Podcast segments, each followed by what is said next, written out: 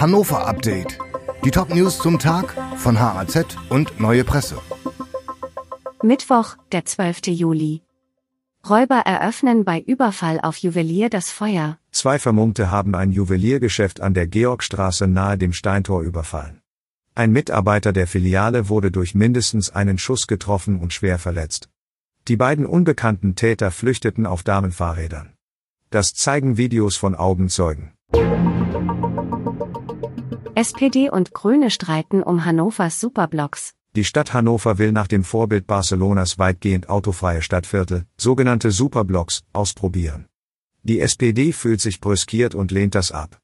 Das Konzept des Oberbürgermeisters und der Grünen passe nicht zu Hannover und führe zu einer Radikalisierung auf allen Seiten.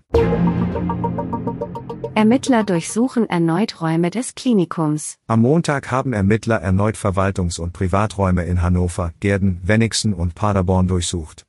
Dabei geht es um einen weiteren Beschuldigten im Zusammenhang mit Abrechnungsbetrug. Nach Auskunft der Staatsanwaltschaft wird nun auch gegen einen Chefarzt ermittelt.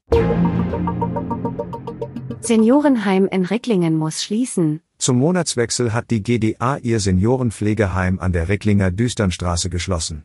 Als Grund wurde der Fachkräftemangel angegeben. 70 stationäre und 14 teilstationäre Pflegeplätze fallen damit im Stadtteil weg. Der Seniorenbeirat warnt vor einem akuten Mangel an Plätzen. Pink rockt im Stadion, und es gibt noch Karten. Heute und morgen tritt US-Superstar Pink im Stadion in Hannover auf. Für beide Konzerte sind noch Tickets zu haben. Sie kosten von 65 Euro bis 386 Euro mit Business Sits und Essen im VIP-Bereich. Pink betritt nach den Vorbands The Script und Clock Clock jeweils gegen 21 Uhr die Bühne. Dieses Hannover-Update wurde maschinell vertont. Der Autor der Texte ist Volker Wiedersheim. Alle weiteren Ereignisse und Entwicklungen zum Tag ständig aktuell unter haz.de und neuepresse.de.